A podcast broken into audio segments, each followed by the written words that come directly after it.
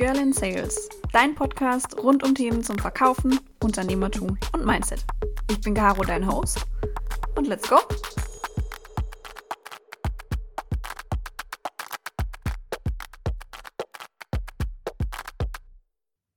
Hallo meine Lieben. Es freut mich, dass ihr zu einer neuen Folge Girl in Sales eingeschaltet habt. Die erste nach einer sehr, sehr langen Pause. Und ich freue mich sehr, dass ich wieder da bin. Und ich freue mich noch viel mehr, dass ich wieder jemanden dabei habe. Und zwar den lieben Johannes. Hello there. Hallo, hallo, Carolina. Es freut mich sehr, ähm, dass ich hier mit dabei bin diesmal. Nach Pause. Ja, nach der Pause. Und ähm, eigentlich ist es ja äh, in Anführungsstrichen nur ein Barter-Deal, weil ich war ja auch schon mal in eurem Podcast. Genau, genau. Und da hast du ähm, sehr coole Insights gegeben und äh, Inspiration und wurden auch äh, häufig darauf angesprochen, äh, dass das echt eine coole Folge war. Und deswegen haben wir gesagt, ähm, du, lass uns das doch mal so machen. Und dann kamst du auf mich zu und dann haben wir äh, gesagt, komm, wir machen auch mal ähm, hier quasi eine kleine Folge. Genau, quasi geballte Kom äh, Kompetenz, nur eben vice versa. Hat ja so funktioniert. Genau. Sehr schön. Ja, ähm, vielleicht um euch mal so ganz grob abzuholen, worum es heute eigentlich gehen soll. Der äh, liebe Johannes darf sich auch gleich selber noch äh, etwas genauer vorstellen und sagen, was er eigentlich macht. Er ist nämlich Teil von den SAR, den Scaling mhm. Champions, wo es auch einen gleichnamigen Podcast gibt, den ihr in den Show Notes findet. Aber bitte erst am Ende der Folge anhören, weil ansonsten ist es schlecht für meine Hörerstatistik. Danke im Voraus. Genau. Ähm, ja, Johannes, äh, du bist Teil von SAR, Scaling Champions. Es geht heute um das Thema Vertrieb skalieren. Aber mhm. wie eigentlich genau? Ähm, erzähl unseren Hörern doch mal ganz kurz, wer du bist, was du machst und woher man dich eigentlich kennt. Genau, also, hi, ich bin Johannes. Ich habe das Unternehmen SAR, jetzt Scaling Champions, bald noch mehr Scaling Champions, ähm, vor pff, fünf, sechs Jahren mit ähm, Kollegen gegründet. Wir kommen alle aus unterschiedlichen Bereichen und haben ähm, dann irgendwann unsere Leidenschaft in der IT gefunden. Und wir beschäftigen uns seither damit, wie schafft man es, vor allem mittelständische IT-Unternehmen zu skalieren. Warum zu skalieren? Äh, wir haben einfach gemerkt, dass viele das Problem haben, dass sie in Zeit gegen Geldgeschäft hängen geblieben sind, dass sie echt coole Technologien, Produkte haben, aber zum Teil nicht so die Sichtbarkeit bekommen, die sie hm, brauchen und die sie auch verdienen von ihren und nicht in ihrer Zielgruppe so richtig wahrgenommen werden. Und auf der anderen Seite, wenn man das dann gemeistert hat, obwohl sie eigentlich in der IT sind, gar nicht so skalierende Geschäftsmodelle haben. Und genau um das Thema kümmern wir uns ausschließlich. Wir arbeiten nur mit IT-Unternehmen, mit Systemhäusern, mit ähm, Softwareunternehmen, mit IT-Dienstleistern zusammen und helfen denen vom Champion, ja, unsere Kunden, bevor sie mit uns arbeiten, sind schon Champions, weil sie ja in der IT arbeiten, ähm, zum Scaling-Champion zu werden.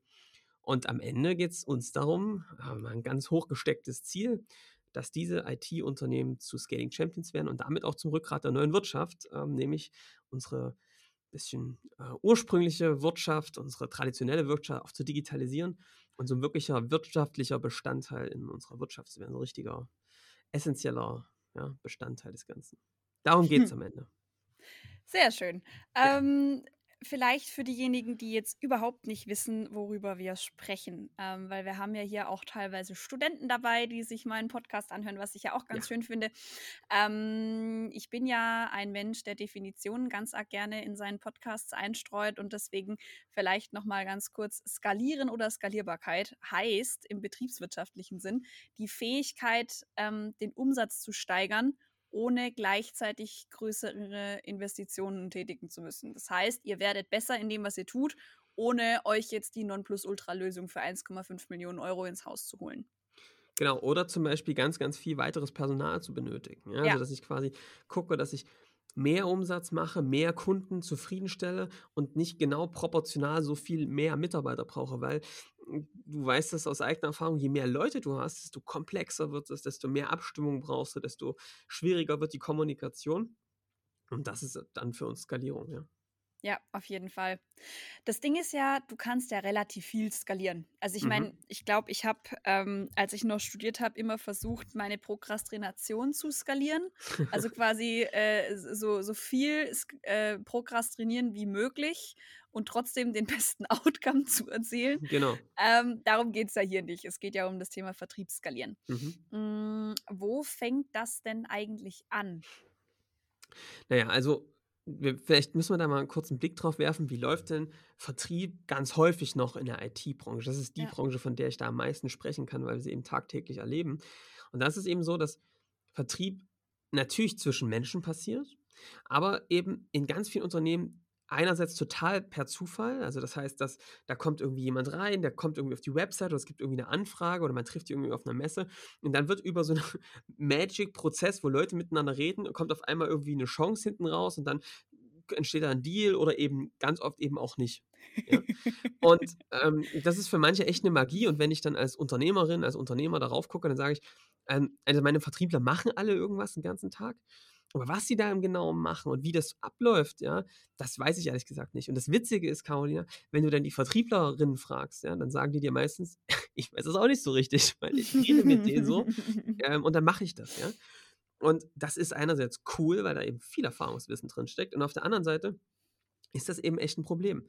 Weil wenn du jetzt eben sagst, okay, ich will in der Kundengewinnung vorwärts kommen, dann gibt es meistens zwei Probleme. Erstens, ich habe gar nicht genug Anfragen. Also, wenn ich jetzt bisher meine Kunden über Empfehlungen bekomme oder übers Netzwerk, kann ja nicht auf einmal doppelt so viel Kaffee trinken und kriege dann doppelt so viel Kunden. Ne? Das ist Mhm. irgendwie ein Problem. So. Und das zweite Problem ist, dass, wenn ich dann neue Vertrieblerinnen einstelle, dann brauchen die Ewigkeiten, um da reinzukommen. Und die können auch ganz schwer von den erfahrenen Hasen lernen, weil die das gar nicht so richtig artikulieren können, wie die das machen. Die machen das halt einfach nur gut. Und da ist es eigentlich echt ein Problem. Ne? Das sind für uns die zwei Aspekte. Erstens, ich habe keine planbare Lead-Generierung. Da soll es ja Unternehmen geben, die sowas echt gut können. Ne, Carolina? Eventuell. Äh, Echobot findet ihr auch in, der, in den Shownotes. Genau. Ähm, so, das ist was, worum wir uns kümmern, gerne auch mit so Top-Partnern äh, wie EchoBot, ja. Und auf der anderen Seite dann auch eine Wiederholbarkeit dessen, was wir dann einen Vertriebsprozess nennen. Also, dass du eben das systematisieren kannst, wie läuft denn so ein Verkauf ab, ähm, in unterschiedlichen Gesprächen, die auch einer unterschiedlichen Logik folgen. Also diesen Code aufzuknacken, ähm, um quasi eine Wiederholbarkeit des Ganzen zu schaffen. So, und da fängt für uns Skalierbarkeit an, dass du es eben erstmal schaffst.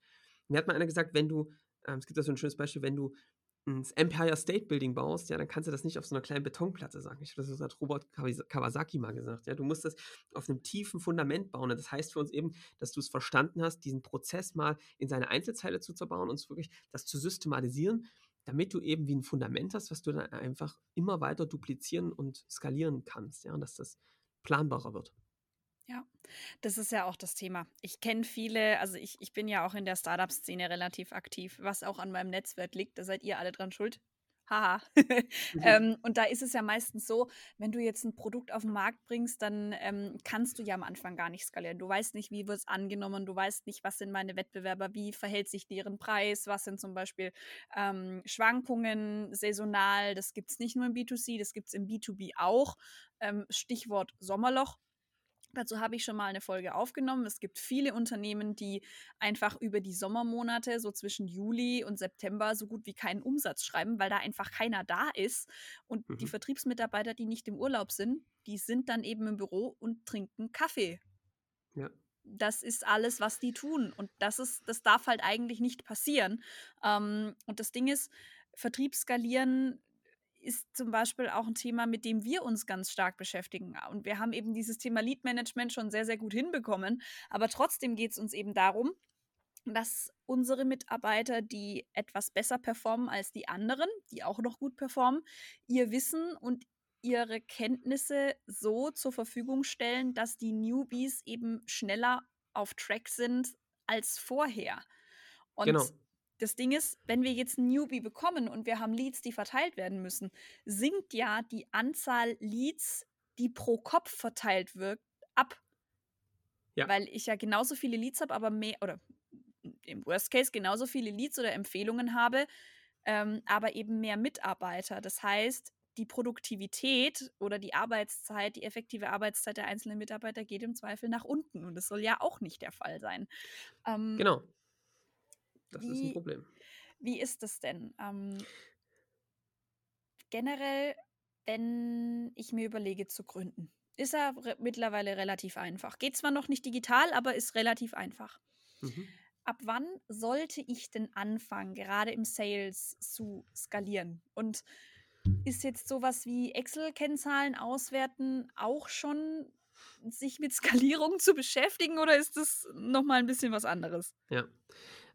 Also, das ist eine ganz, ganz spannende Frage. Das geht einerseits in die Gründung, äh, ist das ein Thema. Aber wir haben zum Beispiel auch ganz oft den Fall, dass Unternehmen aus einem bestehenden Geschäft, was schon extrem gut läuft, ne, wo sie aber irgendwie große Kunden in so einer Einzelbetreuung bearbeiten, dass sie dann sagen, ey, ich will da jetzt ein Produkt draus bauen. Das ist ja quasi wie eine Neugründung, ne? Eben daneben, Mhm. ja, als vielleicht so ein Ja. kleines, neben dem großen Mutterschiff so ein kleines Ruderboot erstmal rauslassen. Das ist das gleiche Szenario. Also du hast noch wenig Kunden da draußen, du hast noch ähm, nicht so eine Ahnung, ob du wirklich genau den Bedarf auch treffen kannst mit deinem Produkt. Du weißt vielleicht auch noch gar nicht so richtig, wie das aussehen kann. Und ehrlich gesagt, äh, Caroline, haben wir uns das lange gefragt, wie geht man da jetzt am besten ran? Weil viele fangen natürlich schnell an, da ein Produkt zu bauen. Und ähm, wir sind ehrlich gesagt Freunde, das komplett andersrum zu machen. Also ich habe ein schönes Bild. Viele sagen, okay, ich baue, ich, bisher haben wir irgendwie ähm, Gießkannen gebaut, und zwar händisch, ja, jeder eine einzelne Gießkanne gebaut, haben wir sehr viel Zeit gebraucht. Jetzt haben wir das Gefühl, lass uns eine Gießkannenfabrik bauen. Wir haben so viel gelernt über Gießkannen. Und dann Hm. machen viele den Fehler und bauen erstmal jahrelang eine Gießkannenfabrik. Und dann nach ungefähr, keine Ahnung, drei Jahren, wie lange brauchen wir, um eine Gießkannenfabrik zu bauen? Ne? Sagen wir mal drei Jahre. Ist dann die große Eröffnung und dann hoffst du eben, jetzt kommen Scharen von Gießkannenkäufern und dann schneidest du das rote Band und dann kommen auch zwei, die eine Gießkanne wollen. Aber es kommen eben auch zwei, die wollen ähm, äh, eine, eine Brotbüchse und dann drei, die wollen eine Kaffeemaschine. Und dann merkst du so, boah, irgendwie, ich treffe gar nicht genug Kunden. Und das ist echt doof, wenn du eine Fabrik hast und die anfängt Staub zu werfen, weil dort eben nicht genug Leute durchlaufen. Und deswegen drehen wir das ehrlich gesagt komplett um und sagen, fang an, Sales am Anfang zu skalieren und Leute zu gewinnen für ein Angebot. Vielleicht ist es noch nicht komplett perfekt digital, vielleicht gibt es auch erstmal noch Dienstleistungen, die darum sind.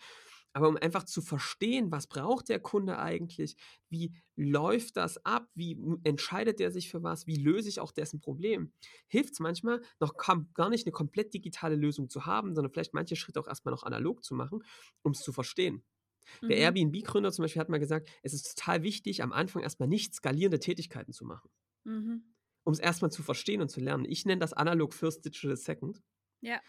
Ähm, um erstmal eigentlich zu verstehen, was macht eigentlich der Kunde, wie entscheidet er sich für meine Lösung, welche Probleme hat er eigentlich, wenn ich das adaptiere und auch mal dabei zu sein.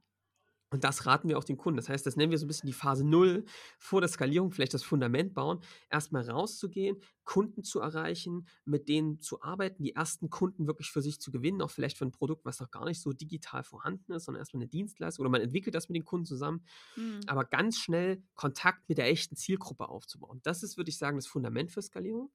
Und da muss ich das so vorstellen, ähm, wie, so wie so beschreibe ich das vielen, ähm, wenn du so vor einer großen grünen Wiese stehst, du hast ja ganz viele Möglichkeiten, ne, als jemand, der jetzt gerade ein neues Unternehmen gründet, in einer neuen Zielgruppe vielleicht. Ja.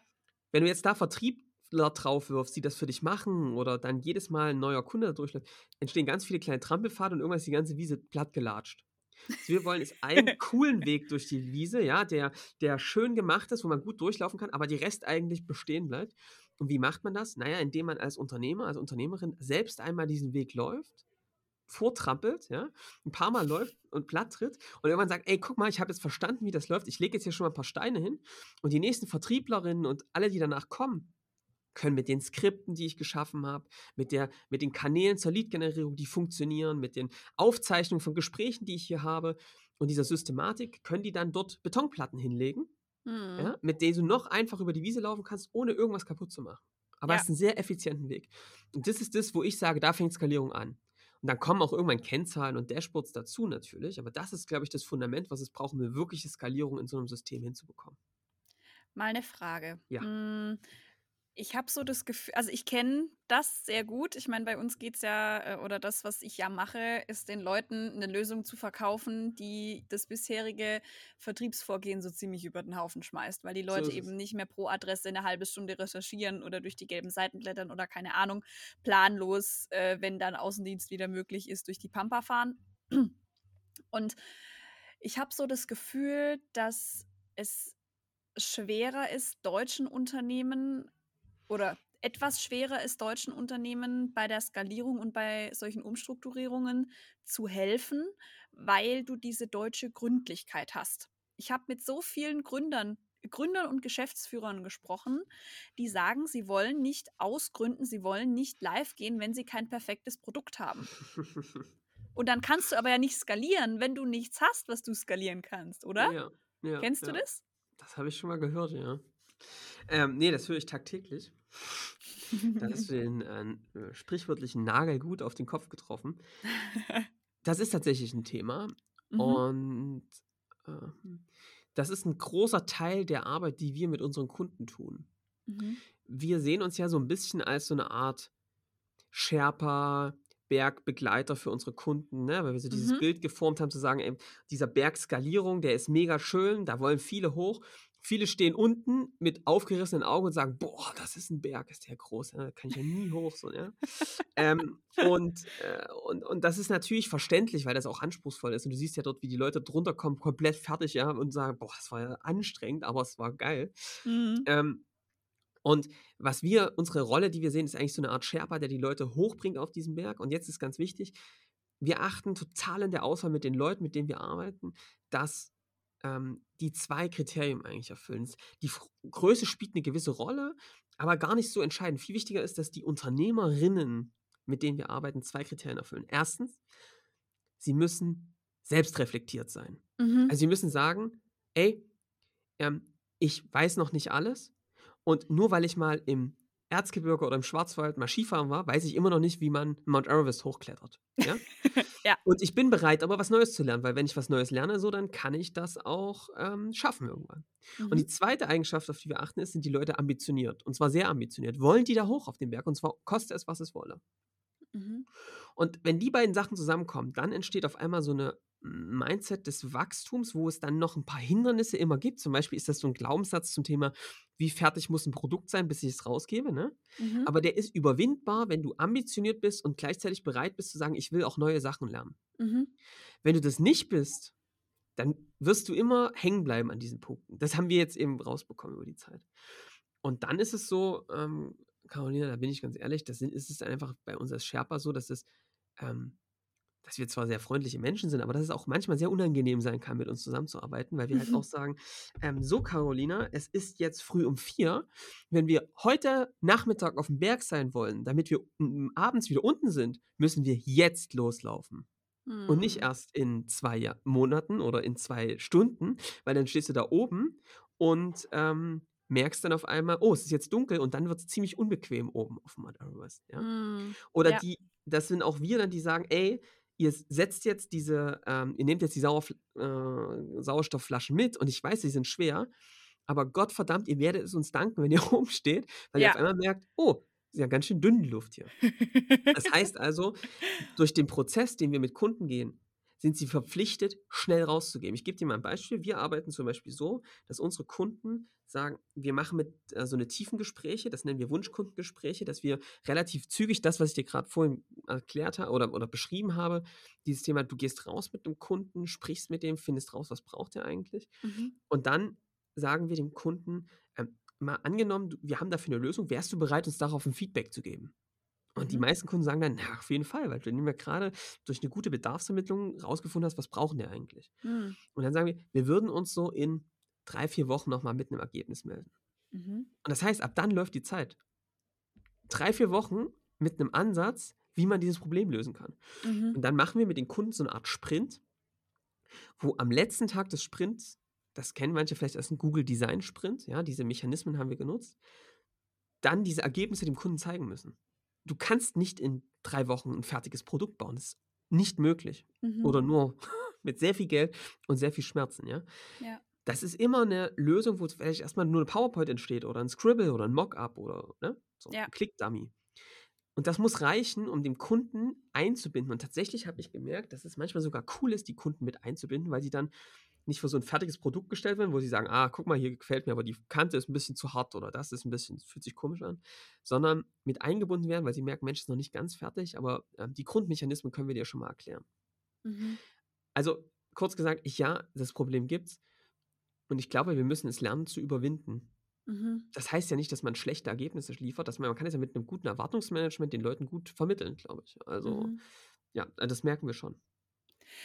Es gibt ja Ähm, wenn wir uns mal die Altersrange an Unternehmerinnen und Unternehmern, an Gründerinnen und Gründern in Deutschland anschauen, gibt es ja alles von 16 bis 66 oder noch älter, was ich ja Mhm. cool finde. Es soll ja auch jedem möglich sein zu gründen.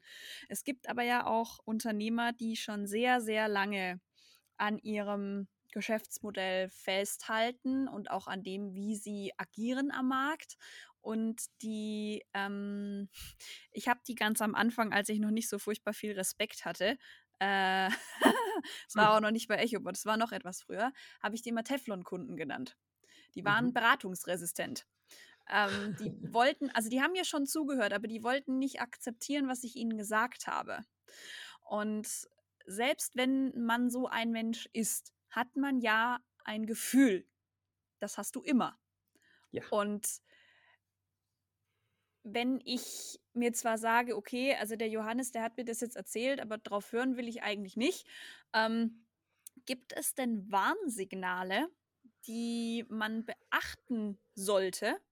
Beziehungsweise, wenn die auftreten, da sagst du, da sollte man schleunigst mal über Skalierung nachdenken?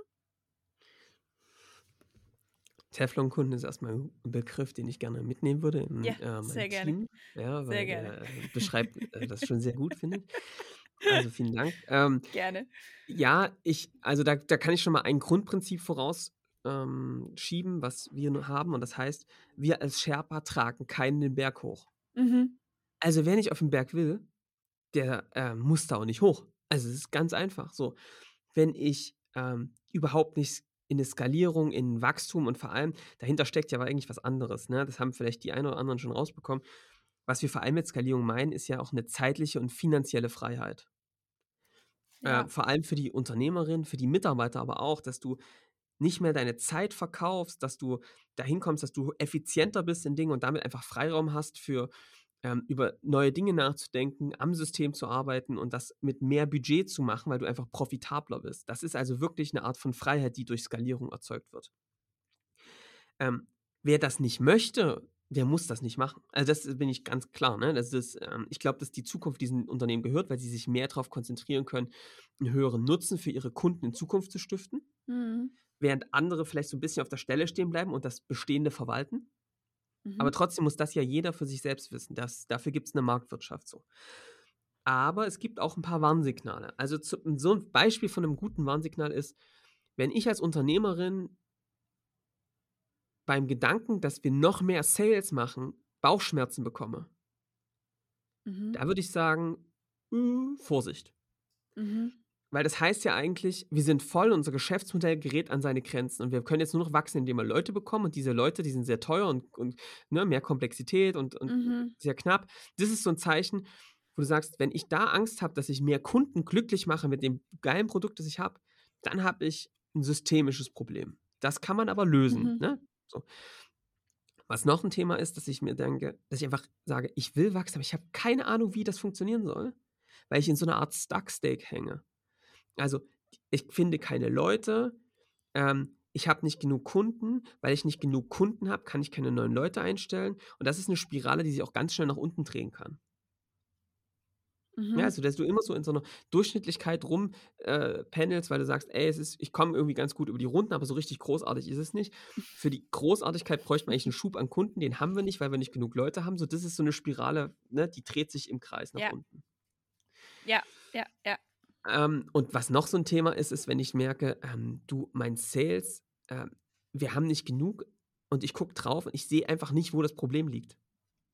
Oder ich habe so 'ne Mhm. Aussage wie: „Wir haben zu wenig Anfragen.“ Ja, also, das ist halt Oh. so ne, das ist halt Oh. extrem generisch so. Da fehlt irgendwie so der Punkt, wo genau ist denn hier das Problem?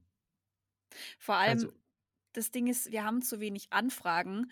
Ich meine, es gibt Unternehmen, die definieren Vertrieb tatsächlich so, dass du dich von morgens bis abends mit Anfragen zuschütten lässt. Ja. Ähm, und Vertrieb ist aber nicht nur Anfragen abarbeiten. Das ist ein Teil von Vertrieb, aber da gehört so viel mehr dazu, was viele einfach nicht verstehen. Und wenn dann eben saisonal bedingt mal Anfragen zurückgehen und man dann sagt: „Wir haben zu wenig Anfragen“, dann bringt es auch nichts, noch mehr Marketingbudget irgendwo reinzuballern. Entschuldigung für den Ausdruck, weil Mhm. Die Leute, die normalerweise deine Ads sehen würden, sind halt im Urlaub. Ja. Und dann müssen deine Leute und es ist es kann sehr unangenehm sein. Ich habe das zwei Jahre lang gemacht. Ich weiß, wovon ich spreche. Cold Calling machen.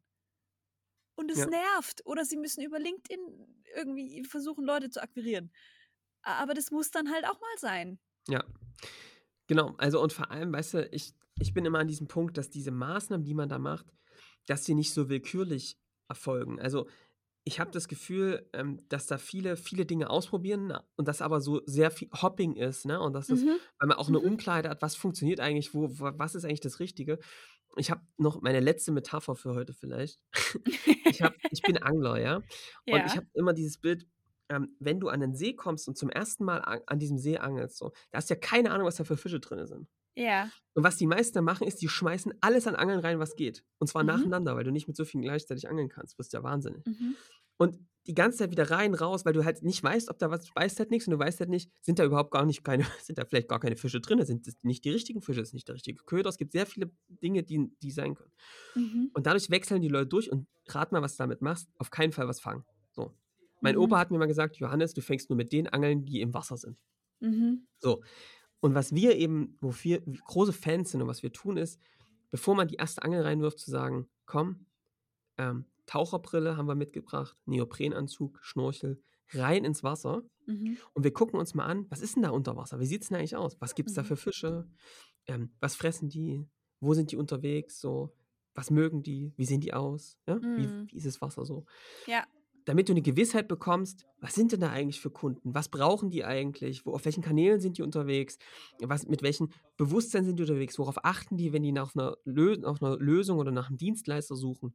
Mhm. Und dann hast du 'ne Gewissheit, die anderen eben oft fehlt. Und das ist 'n richtiger Marktvorteil, dass du Wissen über deine Zielgruppe hast und das aufgebaut hast in Gesprächen vorher und da auch so Verbündete in der Zielgruppe hast, die dir diese ganzen Insights stecken. Mhm. Und dann kannst du daro mit viel mehr Gewissheit auf diesen richtigen Kanälen dann auch, ähm, Sales machen. Du kannst dort Marketing machen und kannst dann eben diese ich sage immer, diesen Sales-Prozess eben diese Pipeline wirklich aufbauen, ne? Und das ist, Mhm. glaube ich, ganz, ganz entscheidend. Ja, ja, auf jeden Ja. Fall. Das ist halt man man kann leider und das konnte man eigentlich noch nie, aber viele machen's trotzdem. Viele Menschen gehen an den Markt und sagen: „Aber auf dieses Produkt hat jetzt jeder gewartet.“ Und das Ja. ist Quatsch. Weil die Welt hat sich ja ohne dein Produkt auch schon gedreht. Das heißt, es kann gar nicht so überlebenswichtig sein, wie du jetzt glaubst. Mhm. Das ist einfach dieses das ist sehr amerikanisch, dieses Mindset, was sehr gut sein kann. Wenn das Produkt wirklich gut ist und du dann auch wirklich was was machen willst, dann ist es fein. Aber du kannst jetzt nicht dein Produkt entwickeln und sagen so: „Und jetzt, ihr Kinderlein, kommet und kaufet bitte.“ Das funktioniert halt nicht. Also, und da, ähm, muss ich dir auch ganz ehrlich sagen, ähm, da bin ich auch 'n großer Freund. Es gibt ja diese Unterscheidung zwischen Product-led Growth und und Sales-led Growth. Also, 'n Product-led Mhm. Growth ist eher, dass du über das Produkt wächst. Du hast also 'n sehr geiles Produkt, was ich wo ich schon mal Freemium testen kann. Und dann Ja. sehe ich das, nutze das und sage: „Boah, ist das cool. Ich will jetzt dafür was bezahlen, weil ich noch 'n paar Funktionen brauche.“ Dafür Ja. brauchst du 'n Produkt mit 'nem ziemlich hohen Reifegrad, weil das einfach schon alleine richtig geil funktionieren muss. Und du brauchst musst wirklich Ja. genau verstanden haben, wann 'n Kunde den nächsten Schritt gehen will, damit du diese Schritte genau kennst. Ich würde tendenziell immer Ja. empfehlen, zu starten mit eher 'nem Sales-led Growth, weil du dann eher noch mal schneller variieren kannst, weil du, ähm, es schaffen kannst, grade im B2B, wo die Zielgruppen nicht zu groß sind, noch mal eher in der Interaktion mit Menschen dazu zu lernen und eher auch Dinge schon mal zu erzeugen und über menschliche Kommunikation zu überbrücken, die vielleicht digital noch gar nicht da sind. Und so lernt man eben schneller Mhm. und du bist auch viel direkter am Umsatz dran. Ähm, das Product-led Growth ist das der Hebel für Skalierung bei vielen unserer Kunden tatsächlich, weil du eben noch mal so 'n klassisches kostenloses Produkt hast, wo du sehr schnell Kunden Nutzer generieren kannst, ne? Ist großartig, Mhm.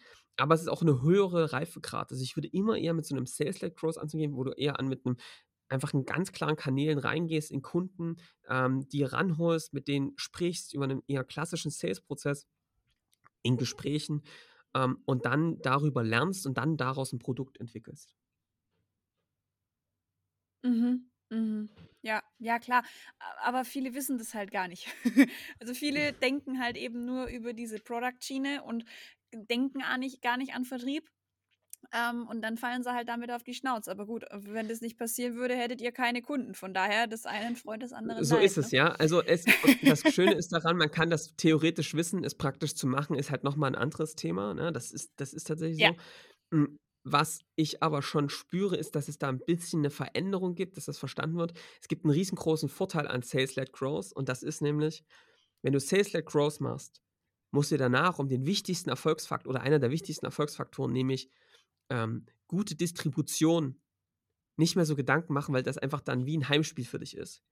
Und Ja. klar, 'n gutes Produkt bauen muss man auch, aber das ist natürlich viel einfacher, wenn du Kunden im Hintergrund hast, mit denen du dann testen kannst, wo du dann sagst: Ja. „Ey, ich lasse das ich habe hier schon Erfolgsstories, ich habe hier Menschen, mit denen ich das so gemeinsam entwickeln kann, die aus der Zielgruppe sind und ich mache das vor allem mit Umsatz im Rücken.“ Das ist natürlich was ganz Ja. anderes, als wenn du das alles auf 'ner theoretischen Basis machst, wo du dann zwar vielleicht 'n perfektes Produkt hast, was ich nicht glaube ohne Kunden, dass das überhaupt geht, ähm, Mhm. aber dir fehlt halt der komplette Umsatz. Das ist alles 'n ziemlich hohes Risiko. Deswegen würde ich das tendenziell immer andersrum machen. Ja, seht ihr mal. Also, alle, die das noch nicht wussten, äh, oder denen das jetzt alles viel zu schnell ging, äh, spult einfach mal 'n paar Minuten zurück, hört's euch noch mal an und schreibt's euch mit. Ich weiß, Podcasts sind toll, aber aufschreiben hilft besser, dann kann man nämlich Dinge auch einfacher verinnerlichen. So, ähm, wir sind schon fast am Ende, Johannes, aber, Ja. ähm, ich frage ja auch immer noch mal nach: Hast du denn 3 kurze Tipps für unsere Hörer, ähm, um denn mal richtig mit der Vertriebsskalierung anzufangen? Ich meine, klar, wer immer noch offene Fragen hat nach dem Ende der Folge, ihr findet Johannes', äh, LinkedIn-Profil und auch das Profil von den, äh, Scaling Champions sowie den Podcast in den Shownotes verlinkt. Könnt euch natürlich auch bei den Jungs melden, wenn ihr Fragen habt. Ja. Aber genau, hast du da Tipps? 3 Stück. Also, klar, auf jeden Fall. Der Tipp Nummer 1 ist für mich wirklich, ähm werdet euch denkt, bevor ihr also, währenddessen ihr habt vielleicht euer Produkt oder 'ne Idee für euer Produkt, denkt ganz schnell über die Zielgruppe nach. Mhm. In noch mal in dem Bild zurückzukommen, also, über welche Fische wollt ihr da eigentlich fangen, ja? Und, ähm und macht wirklich denkt an diesen Trick von mir, wenn es, äh, in diese Situation geht, ähm, dass ihr es anders macht als andere. Dass ihr es nicht so macht, dass ihr sofort anfangt zu angeln, sondern denkt an bitte an dieses Taucherzeug, was ich euch hier grade im Geiste mitgegeben habe und springt in den See, taucht, auch wenn die anderen grad schon angeln. Ähm, nutzt diesen einen Schritt zur Seite, weil ihr werdet im Zweifel viel, viel schneller sein als alle anderen. Also, das heißt, ganz praktisch jetzt gesagt, führt Wunschkundengespräche mit eurer Zielgruppe, mit Leuten, die euch noch nicht kennen, mit denen ihr schon kennt. Fangt mit denen an, die in eurem Umfeld sind. Führt diese Wunschkundengespräche und fragt die Leute wirklich: „Was sind ihre Probleme? Was sind ihre Wünsche? Ähm, wonach suchen die? Auf welchen Kanälen sind die unterwegs? Äh, was sind Themen, die sich in dem Kontext grade für sie auftun? Wo sind Herausforderungen, die sie nicht gelöst bekommen alleine? Welche Hürden spüren sie?“ Und dann Gewissheit zu schaffen und vor allem auch diese Sprache der Kunden aufzunehmen. Das ist mein Tipp Nummer 1. Also, Mhm. Tauchzeug nutzen, ja? Mhm. Tipp Nummer 2 ist ähm, fangt dann an, eurem Produkt mal vielleicht nicht aus so 'ner aus so 'nem Produkt wie so 'n Geschenk zu denken, sondern wirklich wie 'ne Kundenreise. Und 'ne Kundenreise kennt man vielleicht aus'm Marketing, die fängt dann eben oft an der geht auf 'ne Website und so an. Denkt das mal komplett von er kommt auf eure Seite und es geht dann aber auch weiter, wenn der dann mit euch in dem 1. Gespräch war. Wie läuft's dann weiter? Mal wirklich die komplette Reise durchzudenken. Wie läuft das so ab? Was macht der nacheinander, ja? Und jetzt bin ich wieder bei einer meiner Metapher von dem Berg. Also, überlegt euch mal, wenn die was ist euer Berg und wenn die da hochlaufen, was ist denn die optimale Strecke? Wo sehen die die schönsten Erlebnisse? Wo fallen die keine Schluchten rein?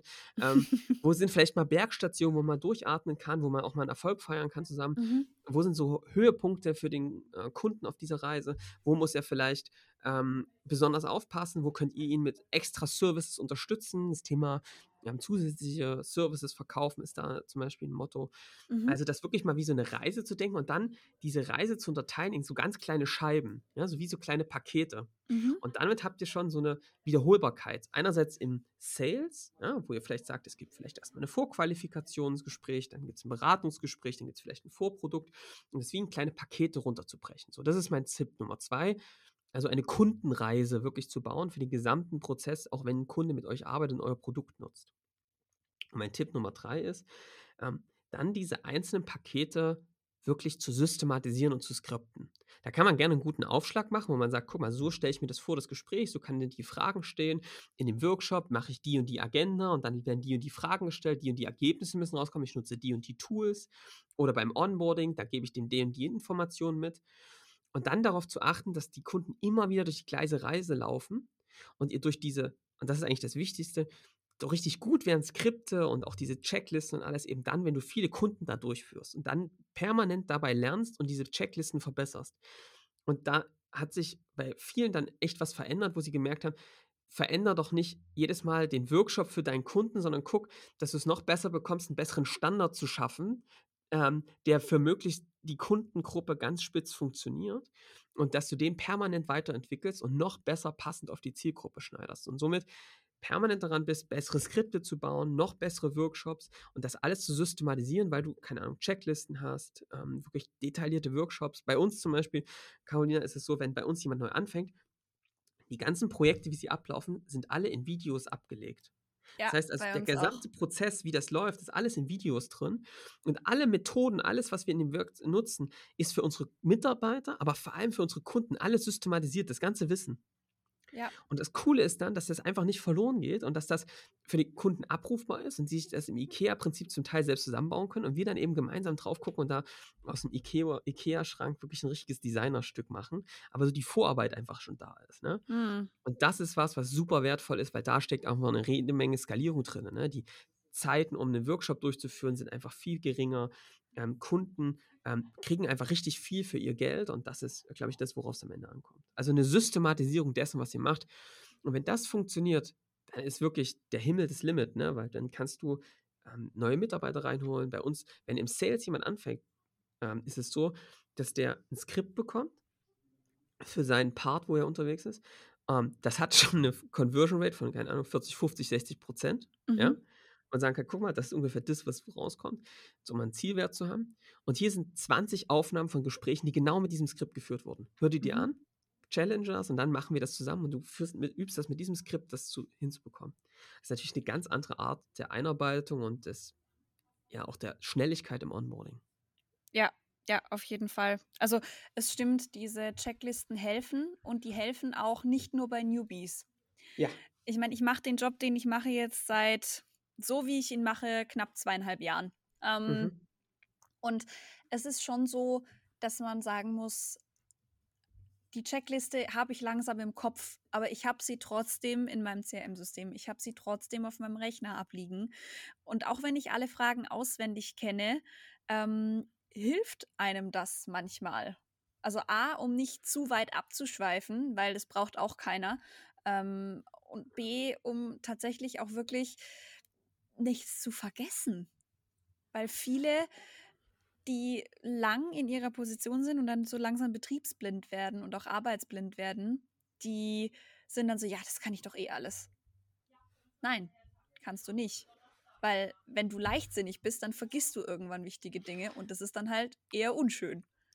Und ähm, ehrlich gesagt kann ich dir auch sagen, gerade die erfahrensten Hasen, hm. ähm, wenn es dann darum geht, wirklich besser zu werden und noch mehr Prozente rauszuholen, zu sagen, ich will in meinen Abschlussquoten steigen, das ist super schwer, wenn das alles immer nach irgendwas im Kopf heraus passiert. Ja.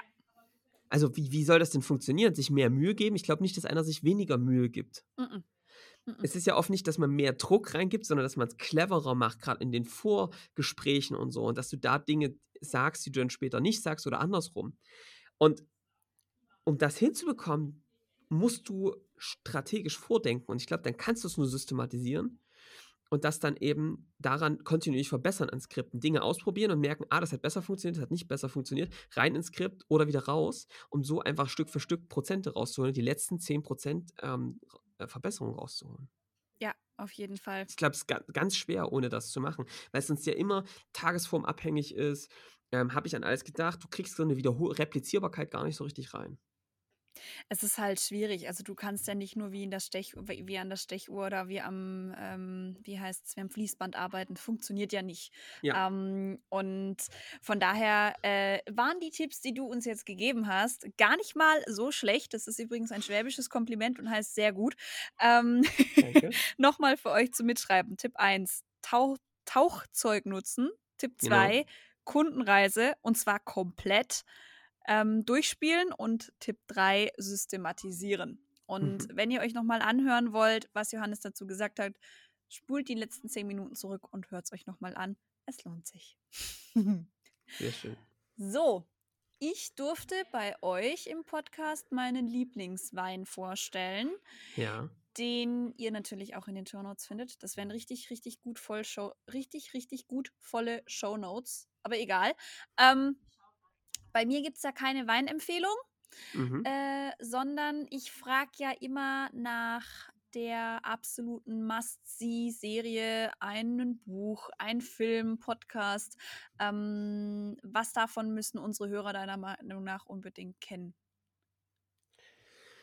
Ähm, das ist eine gute Frage. Ich gucke ich denke gerade mal so durch die Kategorien durch, die du gesagt hast.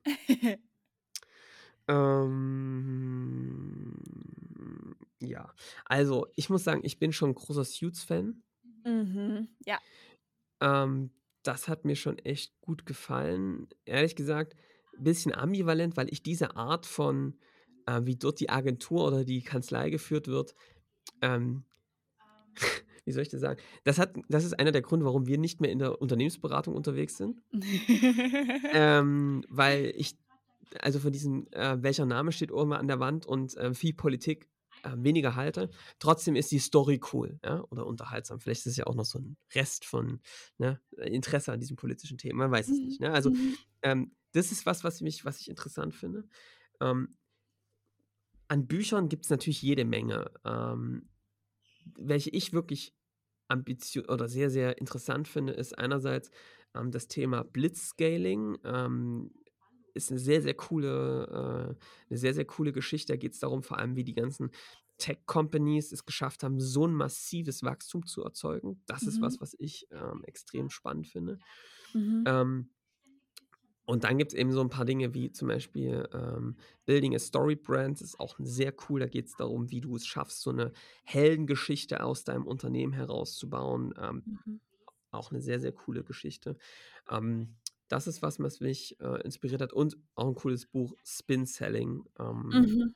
hat auch ähm, zeigt einfach, wie Vertrieb aus meiner Sicht heutzutage funktionieren muss, dass du nicht mehr die ganze Zeit von dir erzählst, wie du das so machst und, äh, die Kunden vollquatscht, sondern 'ne andere Art zu haben, gute Fragen zu stellen und das zu Ja. systematisieren.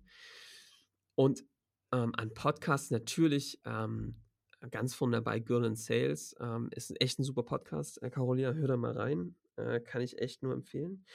Ähm, ich werde jetzt natürlich nicht unseren Scaling Champions Podcast empfehlen, den ihr auf allen gängigen Podcast-Plattformen, äh, findet, wo es um Skalierungstipps für IT-Unternehmen geht, ähm, sondern vielleicht noch 'nen anderen. Ähm, ah ja, welchen ich natürlich sehr empfehlen kann, ist von unseren Freunden, ähm, Geschichten, die verkaufen, ähm, Uwe von Mhm. Grafenstein. Äh, die Kollegen machen das echt ganz cool. Da geht's auch um Storytelling. Und, ähm, ja, ich bin noch 'n großer, ähm, Alles gesagt Podcast-Fan. Mhm. Ähm, kennst du vielleicht? Ja. Ähm, ja, das heißt der Zeit-Podcast. Da geht's also darum, dass die immer mal wieder verschiedene Leute aus Politik, Wirtschaft, Gesellschaft reinholen und dann mit denen so lange sprechen, bis alles gesagt ist. Und es gibt ein Sch Schlagwort, ein Codewort. Wenn das jemand sagt, ist sofort vorbei. Das Mhm. führt dazu, dass Ulrich Wickert zum Beispiel 'nen, ich glaube, fu 12 Minuten Podcast geführt hat und jemand anderes 'nen 8, 10 Stunden Podcast. Ja. Echt 'n cooles Format, ähm, schön zum Nebenbei-Hören. Ja, finde ich auch. Ich finde tatsächlich, ähm, die die Podcasts und das Ding ist, wenn du so 'n Codewort hast und das ist ja dann irgendwie nicht Bananenmilchshake, sondern es ist ja was ganz anderes. Ja. Ähm, wenn du dann eben dich mal 3 Sekunden nicht konzentrierst und aus Versehen dieses Wort sagst dann ist vorbei. Ja. Hat hat 'n gewissen Reiz, ne? Und, Ja. äh, äh, ist auf jeden Fall, finde ich, auch 'ne coole Geschichte, ja. Also, ist äh, ist 'ne coole Idee.